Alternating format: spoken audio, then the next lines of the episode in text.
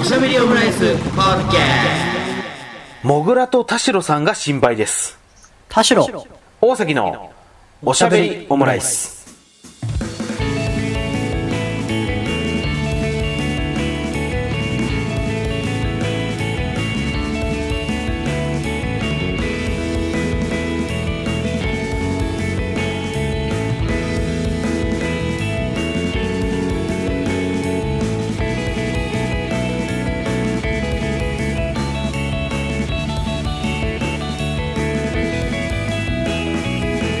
等身大のカルチャートーク、おしゃべりオムライス第177回の配信です。田代です大崎です。よろしくお願いいたします。よろしくお願いしますはいね、前回、前々回とですね、まあ、あの、飯の時、宿の時、予約する時、まあ、あの、調べるか調べないかみたいな話を、まあ、しましたけれどもね。あの戦争だ。戦争がね、起きましたけれどもね、なんかこう、戦争のなんかこう、地続き上にあるかなってちょっと最近思ったのが、あの、東京なんか今ね GoTo トラベルありますけどそれプラスでその東京の方でなんか1泊5000円助成しますよっていうそのもっと Tokyo っていう取り組みが始まったんですよ始まったね10月23日の金曜日かなに始まってね始まってその日から予約開始だっつってでそ最初ねもう午後午前0時に待機したんだけどよくよく調べたらこれ午後2時以降にあの予約開始ですっていうふうになってて、であなんだと思いつつ、まあ、ちょっとこ うなんやねシんンプルだな待機したけどなんやねんと思いながらでなんかその翌日はちょっとまあそのねリモートワーク中でそのまあ昼休みの時間若干ずらして2時ぐらいにこう待機したんだけどなんか各サイトあなかなかあんま始まんない感じだなと思ってでなんかこう隅の方にちっちゃく書いてあるなんかそのお知らせみたいなとこ見たらなんか発売未定ですみたいなのが書いてあったりとかであとここなんかいいかなと思ってたところはなんかちょっと登録が遅れててちょっとなんかあの後々発売しますわみたいなこと書いてあって、で本来ならばその翌日その土日24、25の土日でなんかちょっとどっか一泊したろうかなっていうねふうに思ってたりしたんですけど、なんかこうぐずぐずというか各社でなんかそのそれもなんかそのその日の夜になったらえっ、と12月ぐらいに発売開始しますとか、で早くて11月中旬とかなったりしてて、でなんか他のなんかルルブトラベルとかではもうすでに始まったらしいんですけど、なんかもうその5000円のクーポンみたいな感じでしたんだけど、それはもうなんか即終了みたいになってたらしくて、はいはいだからなんかその各社によってめちゃめちゃちょっとまあ多分そのなんだろうな東京の方でのなんかその準備が結構後手後手だったかもしれないなと思いつつ、はい各社ちょっとあまりにもなんかあの対応がなんかバラバラすぎるしなんかあの全然前面にも出してないからちょっとななんかもういいやなんかめんどくせえと思っちゃいましたよねなんだからなんか、まあ、今回の GoTo トラベルの一連のあれもあれですけどそのなんか、あのーみんなのでなんか情報戦になってて、その情報戦を制したものがその、それを使って予約できるみたいになったりしてる感じになってるのね。なので、なんかそうなってくると俺はちょっと違うなってふうに思ったっていうのが一つ気づきでしたね。えー、不戦勝ということでよろしいですかねまあだから不戦勝かもしれん。これ は。戦わずして俺勝ったな、みたいな。あいや私ですね、あ、あなたが、え ーいや、と俺、その俺、俺ですよ。その時間その時間私は寝ていたので不戦勝ですねいや、仕事しろや。 体調悪かった、体調悪かったんかいって感じですけど。うん、いやいやいや、でもそうだから、まあ、そういうね、その、全国的なその、なんか、情報戦というの乗っかるよりは、なんかこう、みんなが見てないところで、あ、これええや、みたいな感じでこう探したりするのが、こう、個人的に好きだったりするのかなっていうふうな気づきは得ましたね。まあ確かにで大崎さんの楽しみ方にうん急に別の動機で入ってくる人が増えたわけですよね、なんか土足でね、そう、なおかつなんかいろ、もう、各さ、テレビ局とかでもさ、もっと東京始まりましたみたいなの書いたりしてるからさ、そういうのでやっぱりこうね、で、やっぱそういう、 ね、お昼のワイドショーとかで冒頭でさ、こう、なんとこれ、駆使すれば、こう、一泊800円で泊まれたりするとこもあるあります、みたいな。それでなんか、つ、なんかこう、クーポンももらえます、みたいなこと言ったりしてるとこあるけど、現実はそううまくいってるやつは多分0.1%ぐらいしかいねえぞというふうに思ったりするとちょっとやっぱりこうなんかねあのハリボテ感を感じるというかそういうんじゃないんだなといやはそううん、思いましたねだってなんか前日にやるって決まったりしてるわけだしさそうなんですよねそのなんかだって対象結局うん差額分税金だしさ そうそうそうまあだからその税金まあそういう意味ではそのうちらがね、こう、東京都に払ってる税金を取り戻すみたいな考え方もあるかもしれないんですけど、ないだよからまあ、まあね、こう、まあね、それにして も、うん、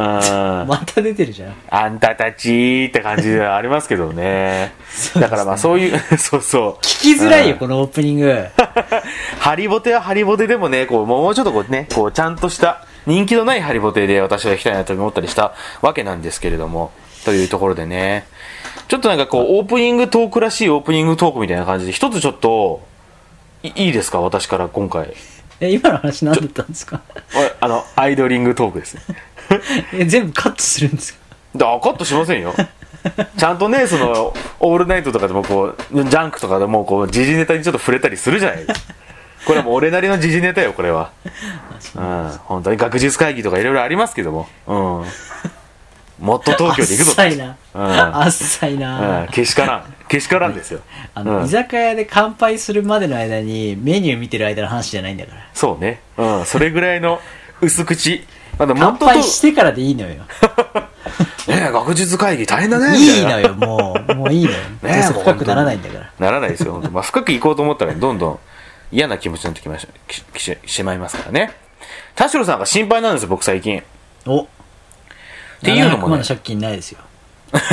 そんな粗品じゃないんですから。はい777負けて、300万日本財団に寄付するって、それお金の流れで考えたら、消費者金融で借りた金を日本財団に流してるってことになるぞっていうふうに、ちょっと思ったりしますけどもね。うん、そういうことじゃないです。あのーちょっと前に僕、あの、ツイッターで、まあ、これ、な記事自体は2年前のやつっぽいんだけどですけど、え ?2 年前2年前の記事が最近ちょっとツイッターで流れてきまして、あの、なぜ8割のモグラは1年以内に死んでしまうのかっていう記事なんですね。なんかネットのコラムみたいなやつなんですけど、はいはい。で、これ何かっていうと、あの、多摩動物公園の飼育員さんが書いたコラムなんですよ。うん。で、こう内容をこれ申し上げますと、まあこの方が、あの、モグラの飼育を担当することになったと。はい。で、そうなると、なんかこう、そうなった時に、まあ、正直ちょっとなんか、モグラなんかめんどくさいなっていうふうにちょっと思ったりしたらしいんですね。えもモグラめなのんかそうモグラの意見ですか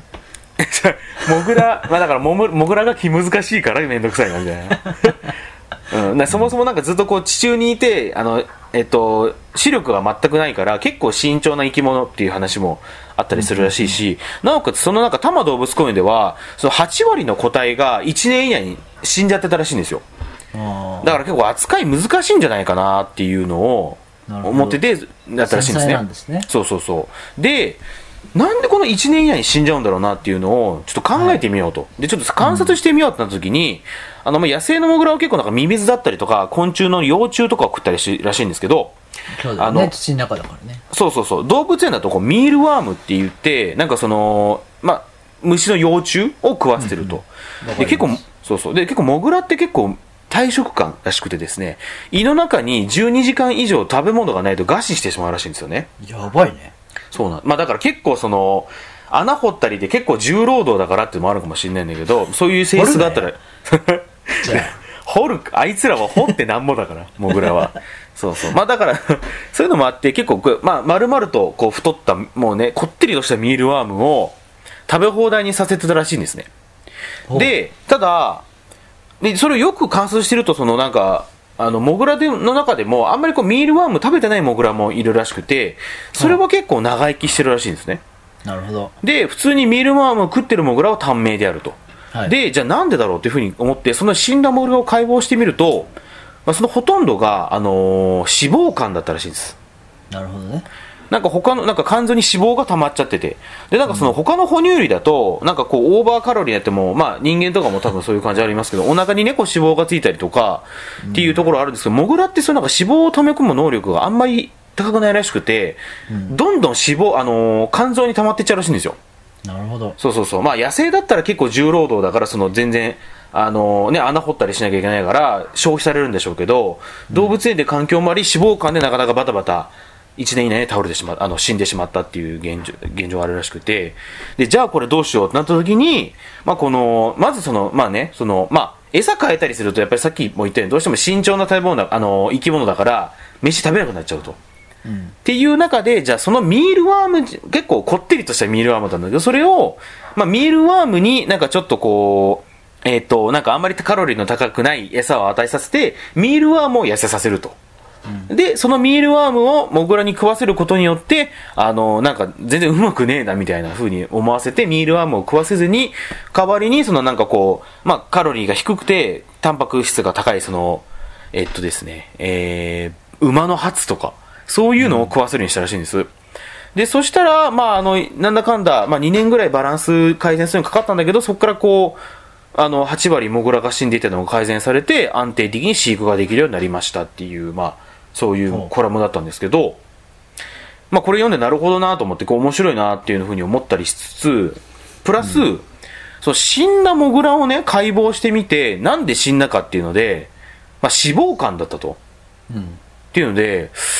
これ真っ先にですね、僕はあのー田代さんめちゃめちゃ心配だなと思ったんですね。長い よ。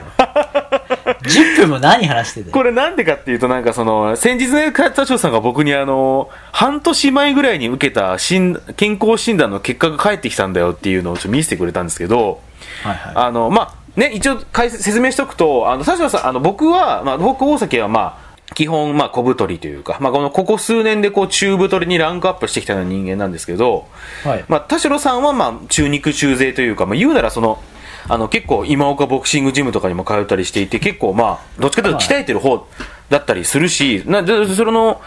だから体重を見てみても、まあ、BMI も全然適正値だから、まあ、全然問題ない。普通ですね。普通。にもかかわらず、えーっと、中性脂肪、コレステロール、えー、尿酸が高くて、C 判定。で、肝機能に関しては、もろもろ、あの、数字を超越、超えていて、E 判定が出ていると。そうですね。あ、もう田代さん心配なんだよ。いいでも話ちです。もう中肉中背で脂肪肝の人ね、俺めちゃめちゃ心配だなって思いましたよ、改めて。本当に。モグラを参考値にするなよ。いや、モグラ、だってもう脂肪肝で一、脂肪肝になって1年以内に死んでるんだよ。心配だよ。 だからこれ、1月に受けたね、健康診断ってことだと思うので、だから田代さんに残されてる時間あと2ヶ月っていうことになりますからね。じゃあ、そう2ヶ月、目うんいっぱい多めのミールワーム食っ てさ。ちょダメだよ、それ。ほ痩せた方のミールワンも食わないといけないから。っともう、この10分にミールワームって言い過ぎて絶対聞く人いないよ。もう やり直そう。あの、多分今日もう検索やりし直そう検索しない方がいいと思いますけどね。そんそな。りゃいそうだやね。みんな知ってるよそうちょちょっと前ね、その大学生の頃の田代さんはさ、俺はもうなんかもう27歳で死んじゃうからみたいな感じでね、そのカート・コバーンとかそのエイミー・ワインハウスみたいなこと言ってましたけども、この28歳になった今、その死亡感で死ぬようなことがあったらもう最悪ですから。確かに。あまあ、そうですよそれもそれだな。あ。うん。いや、それもそれだなじゃないん ですよ。だから僕はね、だって結構太ってますけど、その、健康診断の数値で言ったら、本当に全く問題がなくて、あの、尿酸とか、肝臓のね、数値とかいも。やいや、まあ、家計もあるんですそうけどね。言ったらちょっとこうなんかこうあの白血球のサイズがちっちゃいぐらいは引っかかってるんです けど気持ち悪 いな。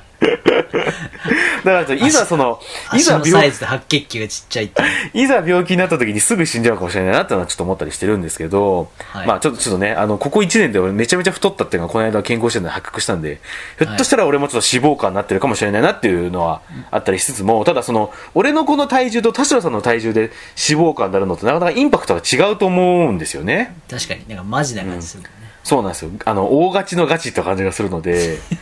そう、だからね、ぜひちょっと、あの、まあ、そういう年齢にもなってきたのかっていうのもありつつ、まだ28歳ですけども、ちょっとね、ちょっと、またボクシングジム行ってほしいなっていうふうに思ったりするんですけどね。 ロバートちなみに山もうはい2ヶ月ぐらい行ってないですからね。いや、行ってくださいよ。 2ヶ月行ってない上うんに座りすぎでぎっくり腰でもう4日ぐらい家から出てないですあ、ぎっくり腰になっちゃったんですかもう腰が痛くて何もできないですやばいね。もうあと与えられたとんかつを食べて2ヶ月過ごすだけですいいや、もう脂肪肝じゃないか、それ。モグラと同じじゃないか。やほんと致命的ですよもうこんな話して15分経ったからもう今日はずっとこの話だ なダメだよもうもっとダメパですキかッとした話しようと思ったのにパキッと離れ、パキッと、まあ、ここから、ここまでオープニングトークですから絶対こんな話聞いた後に聞かないよいやいやいや、もうやっぱり、でも、意外にこの28歳ぐらいで、そろそろ、お怪しいなっていう人が出てくるかもしれないじゃないですか、男でも女でもさ。確かにうん。早い人は確かね。にね確かにね。そうそうそうそう。まあそういう年齢にもなってきたのかなっていう感じですけども、もうやだよ。それこそ芸能人のラジオで健康の話しだしたら聞いてられないなと思ったけど、我々でこの健康の話するなんて嫌ですよ。になかなかな、20代で。20代でって言ったらまあ、ね、それこそ同い年だったらね、霜降り明星のラジオとかになってきますけどね。不健康そうだ、だけどね、二、人とも。いやもうだって二人、だって忙しすぎるからね、そもそもね。 あと二人とも脂肪肝みたいな顔してるしな。それぞれにね、確かに。はい。まあでもちょっといいニュースがあるんですよ。いいニュース。そういった中でも。えーとうん。二ついいニュースがそれぞれあるんですけど。 お、なんかアメリカの映画みたいですね。なんかね うん、どっちから聞きたいっつって。両方委員会みたいな話ですけ確かに。ど。 うん。面白いみたいですけど。アメリカンジョークは出ないんですけど、はいはいはいあの1個は、うんあの去年の健康診断が E 判定だったんですけど、うん。えー総合でもなんかすごい悪かったんですけど今年は総合で C、あ、そうなんだ。全部改善してましたあ、今年の結果はもう出てたんですね。出ましたつい最近出ましたなるほど、なるほど。え、肝機能とかも大丈夫そうでしたかもうこの話は引っ張らなくていいんですよ、まあうん C になって肝機能も E かうら C に変わってたんで、あ、そうなんですね。けど要検査と書いてありましたけどねああ、のまあまあまあ、そうかそうか。まだまだ高いと。っていうのがあってまあちょっと確かにこう基準値の倍とか出てるからな。去年の、今そ年の1の月そのです時。うんの、まあ、状態よりは良くなってるとああ、まあまあ、だったらよ、あの、よかったです。うん。みたいなのがあるのと、うん。まあ、あと、まあ、そのことを、まあ、健康診断の話をするぐらい我々年齢を重ねてるじゃないですか。そう、まあ言ってもね、もう28とかなりますねもう。あらあらもうアラサーと呼ぶところの領域きっちりと入ってる年齢ですからね。本当にね、いよいよだよね。っていう中で、はいちょっといいいいニュースとしては、うん。まあ、周りのこう同世代と喋っててもそうなんですけど、うん。なんか同じチームで、まあ、こうんう会社で働いてても、はいはい。こう自分より若い人がどんどん入ってくるじゃないですか。まあそういう年齢になってきますよね。いや入ってきますよね。で、うん。我々はあの転職をまあ1回2回としてるので、多少様2あ回の。うん。してるので、うんあまりこう、えーなんていうかねこう転職した身としてはこうう、ん入入社歴が浅くてはい。こうしばらくこう慣れるまで、まあ、ようやく慣れてきうんうんうた、んみたいについてきたっていうところだけど、まあ、私で言うと、まあ、新しく、まあ、自分のチームがはい。こう自分より年次が若い人が自分のチームに加わることになったんですよおおつまりつまるところー。はいはい。まあ、フレッシュマン入ってくるんで、まあ自分がこう教える立場になってくるんですよ仕事をで、まあ、教えるとは言ったものの、うんまあ、人と人とのこう関わり合いだから、うん我々まだ人にものを仕事で教えたり、まあ、伝えたりはいはいはい。するってことをなかなか慣れない慣れてないじゃないですかまあ確かにね。だからいつかなるのかなとか思ってても周りで立派に上司やってる同世代も意外といるじゃないですかいや、いますよ。社長になってる人もいますからね。いやそうだよね、うんそうそうそうそう、うんだからですよ今回こんな健康の話でいいだの C だの言ってる場合じゃないんで すよいや、それも大事よ。うん。でちょっと今回持ち込みのちょっと企画があるんですけども、はいはい。題してうん。 「初めての上司しゃべおむ編という」しゃべおむ編そうしゃべおむ編ですしかゃいやなんで、まあうんいろんな上司感があると思うんですけど、はいはいはいはいおしゃべりオムライスの、まあ、我々で見るはいはいこはうい。ああ、なるほどね。上司感ってなるほどなんだろうなっていうところがあると思うんですよ、うん。いやは我々はもう上司になってもおかしくない年齢だしい。うん。上いろんな上司も見てきたじゃないですかそうですね。上司の上司も見てきたし、うん。はいはいはいはい。まあ、あとテレビドラマや漫画で見る上司もいるしうんうんうんうん漠然とその親世代が感じてたあれ親って部下いたのかなとかさいろいろあはるいじゃはいないですかはいはいはいうんうんうん。みたいなところで、うん。いやめちゃめちゃその、まあ、それぞれ仕事はあるし関わり年齢のね、差もあるから、うん。あのーイメージはちょっとこうまばらなんですけどうんうん年功序列じゃないのが当たり前で働いてる今の2020年の我々荒さじゃないですか。はいはいはいはい。となるとなおさら人と確かに人とのこううん距離の取り方すごい慎重にやるべきじゃないですか。いやとまほんあとそうなんです私よは思ってるんですよ。うん。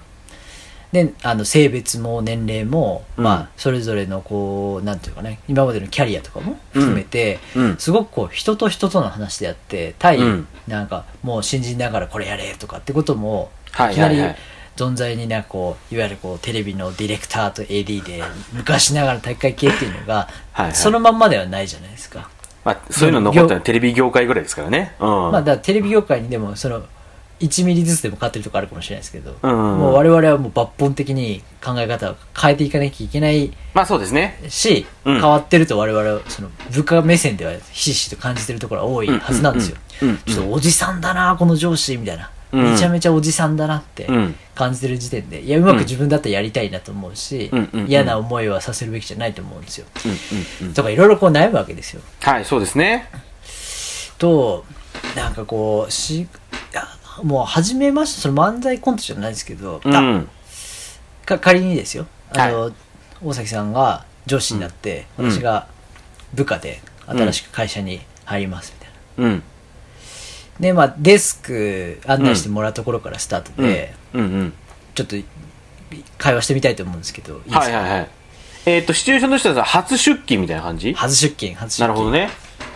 でもうはいはい私、はいキョロキョロしてオフィスにこう入るんでうん。あれここでいいのかなあおはようございますお、おどうす。おはようごいざいまやー、初日だね、きゅついにね。多少さんね。すえはいはい初日ね、初日だよね。噛みましたねちょっとね、いきなり言うの、そういう こと。なかなかの玉じゃないか、それ、いきなありど言うってもくるどうのも。あどうしようと言いますどうもどうもああ、どうもどうもよろしくお願いします。いやーね、ね来ましたね、ついにね。来ちゃったね、これはね。来ましたねあーどうですかき緊張してるしてますしてますめちゃあめちゃあ、してますか。いやちょなっるほと、どねさっきもセキュリティカードとかちょっとなかったんでああ、初日わなんでかるわ。うん。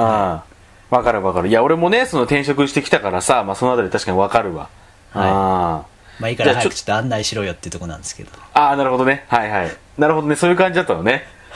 面接、 面接してるときはそういう感じじゃなかったけど、そうか。入った途端こうなると、ちょっとなかなか難しいものがあるけど、まあとりまあえずあセいいキュやリ。ティカードを事前に送れやっていう気持ちではあるんですけどねあ、うん。それじゃあ、うん。はいはい。人事に言っとくわ。うん。まあじゃあちょっと、あの、こ、とりあえずちょっと、じゃあ席行きましょうか。おうまあね、ちょっとフリーアドレスみたいな感じになってますけど、なるほどねうんうんうん。あれちょっと待って。え、あの、なんか、そういえばなんか、聞いてなかったけど、年いくつなんでしたっけえー 32?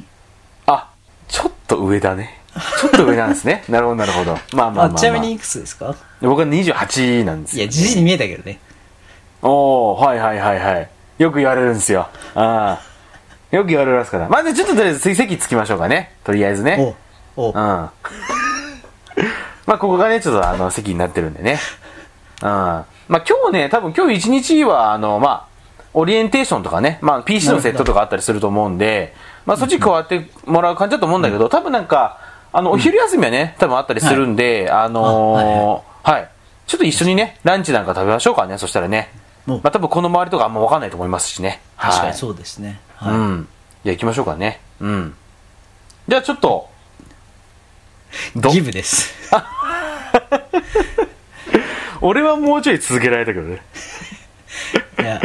なんか想像しただけでも胃が痛くなってきちゃうそうだな。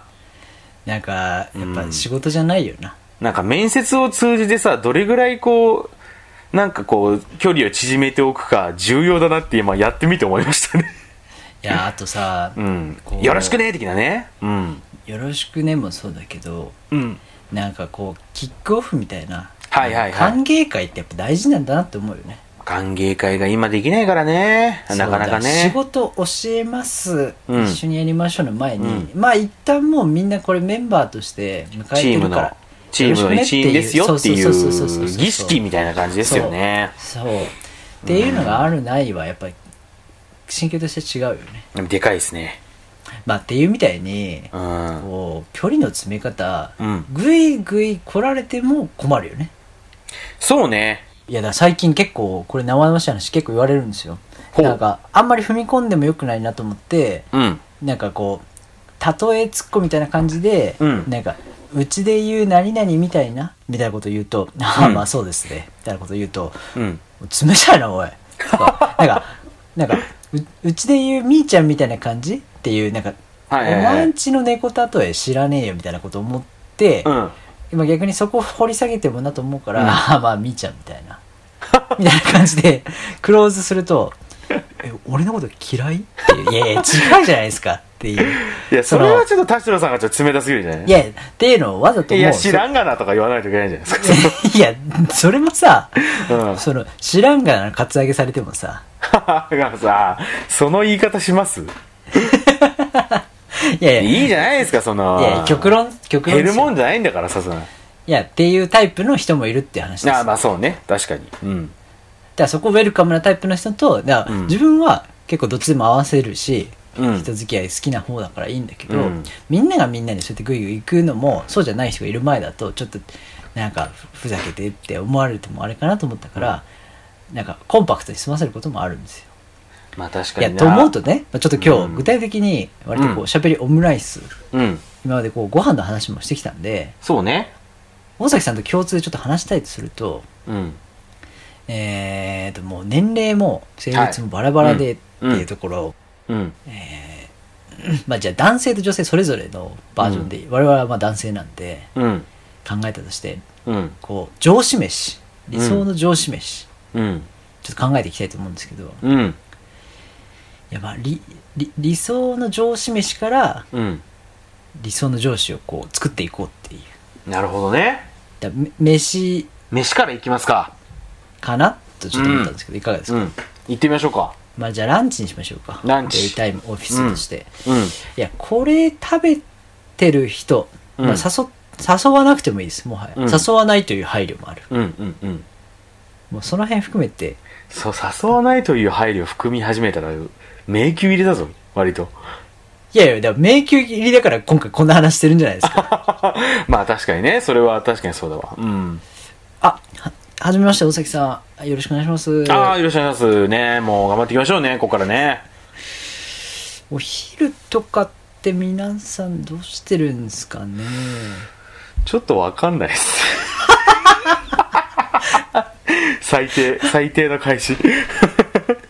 えいろー、んな大崎さんは何年ぐらい働いてるんですかねああ、もう僕はあれですね、2年半とかそれぐらいになりま2すね。年半どうしてたんだよちょっと覚えてない。こ怖いよちょっとオフィス移転してきたばっかりなんでわかんないです、みたいなね。怖いようん。そんなそん そんなのなしだよ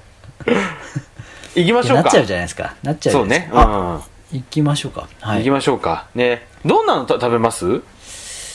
どんなのいやまあちょっと尾崎さん普段食べてるねおすすめとかあればっていう感じなんですけどああ、なるほちょっとど全然詳ねし。くなくてまあそうですよね。まあなんか、例えば、まあ近くにあるね、結構まあ老舗だけど、まあそんな高くないお蕎麦屋さんとか。あいいですねうん。できます尾崎かさんねお蕎麦屋。おど、どどうですかお蕎麦屋さん。あはい行きましょうすごいなんか飲み込んだような顔してますけどもね。 いやそば好きですうん。あ、じゃあちょっと行きましょうか。はい行きましょううん。どうですかお蕎麦屋さん。あ一旦一旦良いで一すかい旦一旦一旦一旦。やそば屋いいと思いますうん、なんかちょっと思ったのが、そのまあ、まあ、性別とかもあったりしま、すると思うんですけど、まあなんか女性とかだった、あ、でもどうなんだろうな、女性とかだったら、まあその、お蕎麦、近くにある、100創業100年以上のお蕎麦屋さんだったりとか、で、男性だったら、はいそんなにこう、敷居の高すぎないスパイスカレーのお店とかね。いやまたカレーかよいや、エリック・サウスは一人で行くもんだから、行か絶対行きませんけど。スパイスカレー初日はまあまあでもありかああ、でも辛いの苦手な人って結構いるんだよな。まあ私はもう異常なほど汗かくんでうん。普通に断るかもしれないけどねああ、薬やってんのって言われちゃうところだね。うん。会社からお断りはされないのよあとはだからさ、その、まあ、エリアとかにもよる、まあ、多分二人とも結構サラリーマンがね、こう集まってるようなエリアに多分勤務してると思うんで、そこら辺はい一緒かなと思うんですけど、そうですねいやうん世間一般的にこの、まあ、上司飯ってなんだっていう時に結局、うなんかその「私のこと考えてます」がちょっとまあゼロじゃないこうなんていうかな、まあ、そのウェルカム感うん、うとんいうか、、うん、そうだよね。が伝わるといいからそうだよね。あ、大将さん、お疲れ様です。 「おうお疲れ様ですすいません。」設定とか午前で済んだかなパソコンの設定とかパソコン設定、はパい、ソあのーそうですね、ちょっともうあのーな、ね、私、あんまりこう、Mac ね、触ったことないので、ちょっと、あなかなかこう難しいなと思ってるんですけど、まあでも結構、日本指とね日本指でねあ、そうですね。なんか日本指とか結構駆使するといいんだなっていうふうに。ちょっとごめん、今のえ。例え僕も昨日初めてマックス会った人みたいなこと言っちゃいましたけど、いや、でもまあ難しいですもんね。それね。はい、あププリンターの設定とかねしてもらって処理そうですよね。そのあたりはいなんか午後にやるみたいなんで、はい、ちょっと頑張って覚えようかなと思ってます。あじゃあ午後頑張ってねはい。あ、え、じゃああ、あの、バイバイあ、ちあそう、ちょっと待ってすごい寂しい気持ちになったな、 今。すごい寂しい気持ちになって、ななってあ。の他部署もしくは役員の人とすれ違ったレベルの話だそうね。役員とすれ違ってこんぐらい喋れたら、まあ、あの、ば、上々だと思いますけ ど。えっと、なんか今多分お昼休みの時間かなと思うんですけど、皆さんそうだこうねお昼とかってどうされてるんですかね初日だし食べに行こう一緒にあ、いいですかすいません。ありがとうごおざいべます。お弁当とかもしかして持ってきて大丈夫あ、だ大丈夫です。あの、あよかったよかった持ってきてないんで、はい。あのお弁当食べてる人でもね普通に会社にいるしあの食べる場所もあるからなる明ほ日どとかね、あのーえーこのお昼の時間にね、はいはいはいあの使ってもらってもいいし、はいはいまずはちょっとこの辺で美味しいとこ何軒かあるから、ちょっとはいせっかく初日なんで一緒に行きましょうかあ、すいません。ありがとうございます。いやー結構お腹空いてる、そうですね。まあ、結構、まあ、す空いてるかなって感じではありますね。麺かご飯かうわ、難しいですね。麺か。いや、でも結構やっぱりこう、麺気分かもしれないです。じゃあやっぱじゃあそば屋だねそば、結局そばかい。安牌だね、そばはね。いや今麺かご飯かって振ったところあったんですけどはいはいはい。いやそば屋って麺かご飯か決まってなくても決められますよねいや、そうなのよ。結構ね、そそば、のこのオールマイティー感を最近感じるよ、俺は。そばと、まあ、あとやっぱあーでも中華定食じゃないですか美味しい中華じゃないですあ、まかあそっか。美味しい中華、確かにそうだな確かにそれはあるななんかでもどうなんだろう。サラリーマン、ビジネス漫い外やのもうビジネスランチみたいな。お互い異性だと思ってやりましょうよそのああ、お互い異性にしますか。あいやもうここから別にロールプレイじゃなくてもさそのいやなんかだから万人に困らないような質問をした時に、いうん。やそばって言って、うんいやアレルギーとかって一瞬よぎったのよあー、そっか。アレルギーもあるか。いやあなたとかだってアレルギー多いじゃないですか確かにね。で気気使 俺わせてもじさ俺自分が持ってないアレルギーに関しては無頓着になっちゃってるからね。そうそうそうそうそうそうでいやでもそばって辛いもんとかも例えば数人でいてそばのテンションそばの口にみんななってるのにさ、あやっぱ俺だけそばアレルギーだってなったらさちょっと逆にこう気ぃ使わせたじゃん確かに。そでれワンはフそうだッわ。クうん。あなんか苦手なもんとかみたいな一言こうやっぱあった方がいいのかなとかそうだね。てかもうこの上司飯の話してる時点でうん。もう上司遠いわ遠くないですかいや、遠いね。うん。なんか苦手なものとかってご飯でこのぐらい気にしてるから、うん。もう仕事のこととなったらもう遠いわ遠いね。上司遠いいや、でも確かに、あれですよ、そのさっき確認ですけど、さっきそのなんか、あの、新しい方が加わることになったって言っておっしゃってましたけど、なんかこう、後輩っていうよりかはやっぱこう、部下にどっちかというとこう近い感じではあるってことだもんね。いやまあまあ今後ねそういうた人が入立ち、ってくる立ち、立ち位置、立ち位置としてそうそうそうは。仕事を教えたりっていうことうがん今後増えてくるなっていう、まあそういうことですよね。そうそうそうそう実際に私も、うんまあない話ではないっていうなるほど、なるほど。そうでもなんか年一緒だけどめちゃめちゃ上司いて部下、すごい有能な部下として働いてる、だからプレイヤーしてる人もいればうんうん例えばなんかこう契約社員の人が入ってきて、うん時短だけど教えなきゃいけないとかって場うん。面もあはるいじゃなはいいですか、はい。ありますね。えどこまで気使うみたいなお子さん帰る時間気にしつつだけどお子さんの状況聞きすぎるのもとか思うんですよあー、はいはいはいはい。それはめちゃめちゃあるわ。あの稲垣吾郎さんのファミリーマートのコーヒーぐらい頭の中で考え てて甘いしか最後言わないみたいな あもう帰った方がいいですよねって最後口では言ってるだけなんだけあのどその間には文脈にはめちゃめちゃあの何時だしあのお子さんお迎えの時間だし、うんえ仕事はここで切りが良さそうだからえ帰った方がいいですよねだけどその文脈言ってないから「えすげえ帰れ」って言ってくるみたいな。